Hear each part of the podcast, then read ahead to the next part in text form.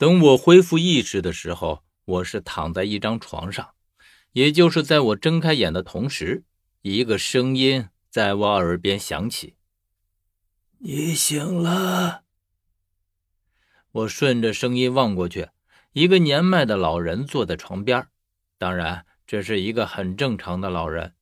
我环顾一遍四周，只觉得太阳穴突突的跳动着，一阵阵的在疼。我用手按了按，有些乏力的问：“这是哪里？我怎么会在这儿？”老人却是慈祥的一笑，然后说：“这是我的住处。”是十三那小子送你过来的，我是不多。听到“不多”两个字，我顿时从床上弹跳起来，我像是看到了怪兽一样的看着眼前这个老人。你真是不多。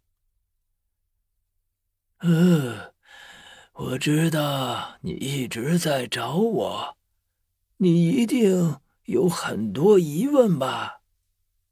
我点点头，可是马上我就意识到，现在见到不多，却最不是时候，因为现在我的大脑一片乱，原本计划好要问他的问题，一个都问不上来，也可以说是压根儿就想不起来。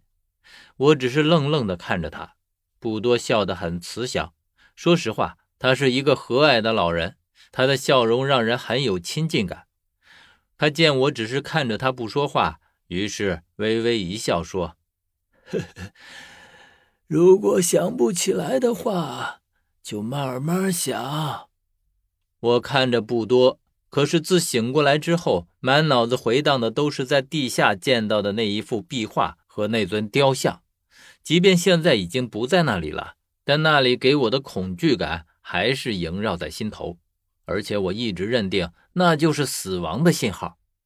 不多见我依旧在发呆，于是叹了一口气说：“唉，该记起来的还是要记起来，记忆总是抹不掉的，即便忘记了，也潜伏在脑海深处。当再次想起的时候，会将已经经历的恐惧放大无数倍。”听到不多的这番话，我眼中一亮。你刚刚在说什么？那我就当你这是第一个问题。我们就从这里说起。何源，我问你，你昨晚在萨迦寺地宫里看见了什么？我，我看见了，我看见了死亡。不多依旧微笑，继续问我：“谁的死亡？”我不知道，那个地方让我觉得很恐惧，我觉得死亡包围着我。不多定定的看着我，大概十来秒的样子，然后又回到了之前的问题：“你在那里看见了什么？”我依旧摇头。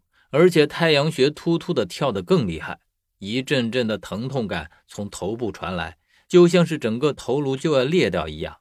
而那里所有的景象都变成了蒋的那方玉印，就像一个张牙舞爪的怪物盘旋在我的眼前。我说：“蒋的玉印。”在说出这句话的时候，我像是突然想到了什么一样，然后抬头望着不多。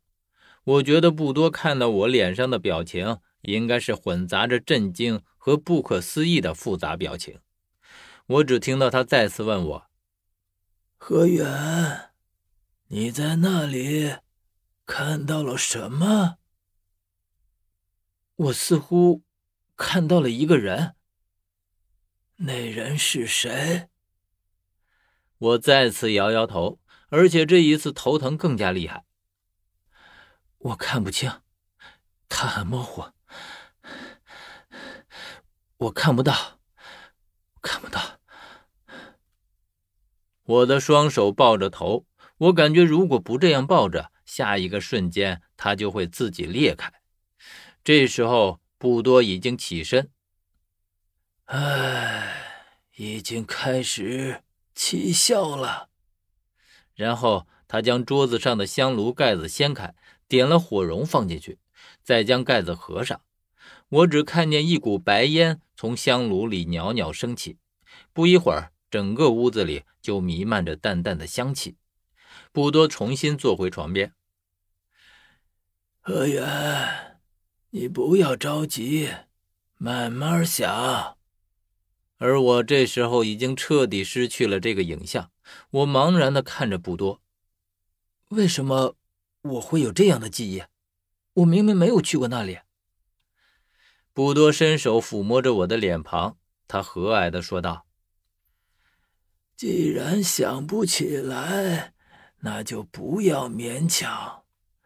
我换一个问题，我问你，何源，你为什么来日喀则？为什么来日喀则？我想了想，说：“我看见了小峰的日记，他要来杀你。不是十三要我来的，他说要我来这里找一个叫布多的人。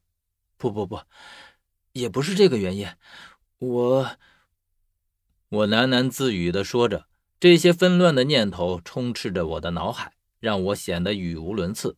而不多则笑盈盈的看着我，并不插话，他的眼睛澄清而明亮，我在里面看到了自己的影子。